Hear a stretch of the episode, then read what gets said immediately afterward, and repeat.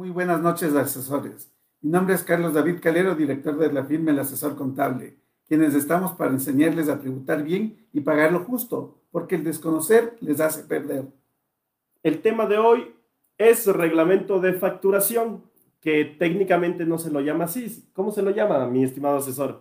Reglamento de comprobantes de venta, retención y documentos complementarios. La gente, antes se llamaba reglamento de facturación, la gente eh, es más fácil decir reglamento de facturación que reglamento de comprobantes de venta, retención y documentos complementarios. Por eso se eh, ha quedado en la costumbre del contribuyente llamar reglamento de facturación. Voy a empezar a, decir el listado de, todos los tipos de documentos de, de comprobantes que existen en el país y vamos a hablar sobre qué es cada documento y para qué sirve el mismo. Eh, entonces empezamos. Empezamos. Perfecto. El primero de nuestra lista es las facturas. Mi estimado asesor, explíquenos, ¿qué son las facturas? Las facturas son comprobantes de venta que emite el vendedor cuando está en el régimen normal, no en el régimen simplificado. En el régimen normal o de microempresas también eh, se debe facturar, no emitir notas de venta, sino facturas. Estas facturas se las emite obligatoriamente a partir de los 4 dólares, pero si el cliente lo exige, se debe facturar desde un centavo. La siguiente de la lista son las notas de venta. Las notas de venta los emiten los contribuyentes que están en el régimen impositivo simplificado ecuatoriano, en el RICE. En el RICE emiten notas de venta obligatoriamente a partir de los 12 dólares, pero no todos los contribuyentes pueden estar en el RICE. En el RICE están contribuyentes que facturen hasta 60 mil dólares en el año, que no superen ese monto y hay actividades que no pueden estar en el RICE. Claro que sí. A ver, eh, ¿quieres que diga de una vez las actividades? Sí. Ok. A ver, tomen nota mis estimados asesores. Recuerden que nosotros siempre usamos el asesor contable para respaldarnos, ¿no? Este es el asesor contable número 219 la ley orgánica de régimen tributario interno. En su artículo 97.3, repito, artículo 97.3 te habla sobre las exclusiones del RICE. ¿Qué significa esto? Los giros de negocio que no pueden estar dentro de este régimen. No podrán acogerse al régimen simplificado las personas naturales que hayan sido agentes de retención de impuestos en los últimos tres años o que desarrollen las siguientes actividades. 1. Agenciamiento de bolsa. 2. Propaganda de publicidad. 3. De almacenamiento o depósito de productos de terceros. 4. De organización de espectáculos públicos. 5. Del ejercicio profesional que requiera título, de, título terminal universitario. 6. De agente de aduana. 7. De producción de bienes o prestación de servicios grabados con el impuesto a los consumos especiales. 8. De personas naturales que obtengan ingresos en relación de dependencia salvo lo dispuesto en esta ley. 9. De comercialización y distribución de combustibles. 10. De impresión de comprobantes de venta, retención de, y documentos complementarios realizadas por establecimientos gráficos autorizados por el SRI. 11. De casinos, bingos y salas de juego. 12. De corretaje de bienes raíces. 13. De comisionistas. 14. De arriendo de bienes inmuebles. Y 15. De alquiler de bienes muebles. 16. De naturaleza agropecuaria contempladas en el artículo 27 de esta ley. Y 17. Extracción y o comercialización de sustancias minerales metálicos. Si ustedes no tienen, eh, su giro de negocio no está dentro de este artículo y no supera el monto mínimo para, cambiar de régimen, que son los 60 mil dólares, ustedes pueden entrar al RICE. Una de las ventajas que a mí me encanta del RICE es que, es que sirve mucho para pequeños emprendedores, ¿no? No es que tú, tú haces declaraciones de los valores de los ingresos sino que simplemente pagas un fee mensual fijo sobre, sobre este régimen, ¿no? Y así puedes, puedes, puedes ir facturando. por ejemplo, hay un gran problema que yo he visto en la experiencia que he, visto que las personas te dicen, si quiere factura es masiva. Sí. Y generalmente eso ocurre ya en emprendimientos o negocios que no están formalizados. Entonces, en esa opción, ustedes pueden entrar al régimen, de, eh, al, RICE, al régimen del RICE, eh, sacar las notas de venta y pues vender sus productos, servicios a través del RICE, generando las notas de venta, declarando los ingresos y no escondiendo los mismos y creciendo con pie derecho desde un inicio, ¿no? Así es. Y el RICE, el valor va sin IVA. El valor va sin IVA. Eso es claro, porque por ejemplo, hay, muchos emprendedores que dicen, no, pues es que si yo facturo ya le tengo que añadir el IVA y esto hace que mi producto o servicio sea más caro y no me quieran comprar. Entonces, si tienes un pequeño negocio, no superas los 60 mil eh, en ingresos al año y tu giro de negocio no está en el artículo 97.3 de la ley de régimen tributario interno, anda al RICE, es lo mejor que puedes hacer declaras tus ingresos y estás bien con el país. Ahora vamos con las notas de crédito. Las notas de crédito normalmente se las emite a, los contribuyentes que nos compraron y que les hemos cobrado de más. Ok. ¿Sí? O por anular una factura. Se la puede anular a través de una nota de crédito. Eso, los contribuyentes eh, más bien a veces lo que hacen es anular la factura y, hacer, eh, eh, y no hacer la nota de crédito y hacer una nueva factura, lo cual no está mal, pero a veces ya cuando pasa el tiempo y una señora ayer al último nos preguntaba, ¿qué, qué tiempo, en, en, qué tiempo puede emitir la nota de crédito? ¿De qué tiempo atrás puede emitir una nota de crédito? No hay plazos, puede pasar el año que tranquilamente pueden emitir una nota de crédito sobre alguna factura que hayan emitido. Por ejemplo, si es que yo le cobré 10 dólares por un producto y ha sido solo 9 el valor a cobrar, ahí procede la nota de crédito porque va en beneficio del comprador. Y le hacemos la nota de crédito de 1 por el número de unidades que nos haya comprado. En cambio que con la nota de débito, que es el siguiente documento, es al revés.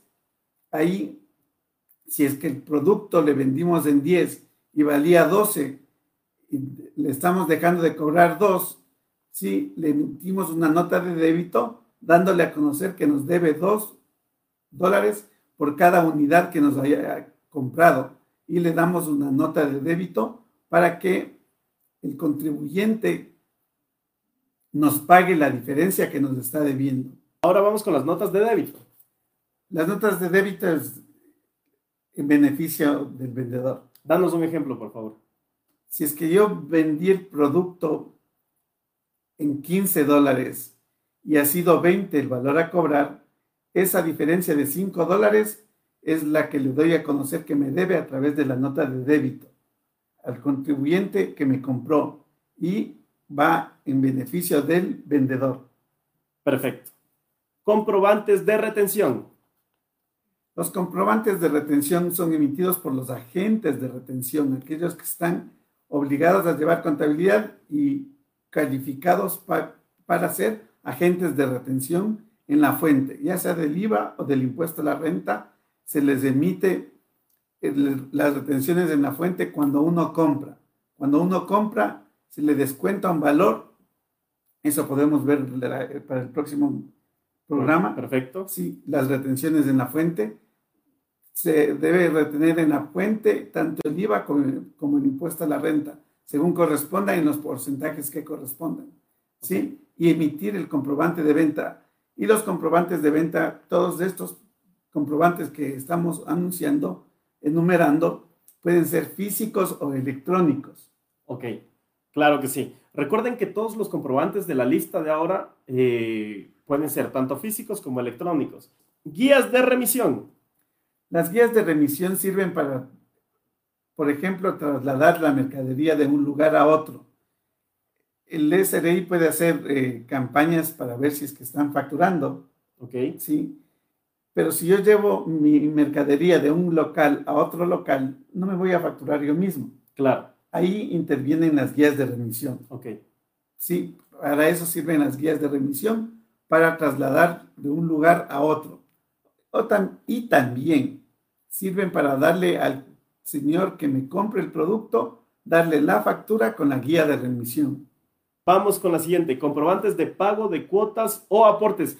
Hay una pregunta, bueno, dale y después yo te digo, justo hoy me llamaron por, por esta duda. Este comprobante se da por las alícuotas de condominios, de edificios o de urbanizaciones en donde el recibo simple no, no sirve. Okay. Tienen que dar el documento que se llama comprobante de pago de cuotas o aportes. O también a veces le llaman alícuotas. Claro. Sí, hay que dar el, comprobante y debe ser autorizado por el SDI. Ok. A ver, justo hoy me llamó una persona diciendo que un cliente de ella vive ya muchos años en, un edificio y que esta persona pagaba sus alícuotas mensualmente, las pagaba y que simplemente le decían gracias. Y nunca en todos los años que ha vivido en este edificio, eh, la administración le ha dado un comprobante de, de que ha pagado las alícuotas. ¿Qué haces en ese caso? En ese caso, es muy normal a veces que no den, debería denunciársele al servicio de rentas internas que el condominio no le está dando el comprobante de venta. Claro. Sí, eh, lo mismo sucede en los arriendos de, de vivienda. En los arriendos de vivienda poca gente da factura. Y vamos con la última. Liquidaciones de compra, que es, ojo, las liquidaciones de compra es una herramienta que puedes utilizar día a día y no, muchos, no muchas personas lo hacen. No lo hacen, ¿por qué? Porque no lo saben la utilización de las liquidaciones de compra. Y es por eso que existe cultura tributaria. Para eso estamos. Vamos ahí. Liquidaciones de compra. Las liquidaciones de compra reemplazan al, documento, al comprobante de venta que no nos dan las personas de bajo nivel cultural, rusticidad, o también puede ser aquellas personas que no tienen un giro de negocio habitual. Ok, perfecto. Sí. Eh, nosotros como compradores ya no le exigimos la factura ni la nota de venta, sino le hacemos una liquidación de compras de bienes y de servicios, o bienes o servicios y o bienes y servicios. A un proveedor, por ejemplo. A un, proveedor. Ya, y este proveedor me, puede decir, oiga, pero usted no me puso, no me puso el IVA en, en la liquidación de compra al pagarme. ¿Cómo, qué hago yo? Primero, la liquidación de compras va sin IVA. Perfecto. Sí, el artículo 14 del Código Tributario establece lo siguiente. Por favor. Artículo 14 del Código Tributario. Las disposiciones, principios y figuras de las demás ramas del derecho se aplicarán únicamente como normas supletorias y siempre que no contrarien los principios básicos de la tributación. La analogía es procedimiento admisible para colmar los vacíos de la ley, pero en virtud de ella no pueden crearse tributos, exenciones ni las demás materias jurídicas reservadas a la ley.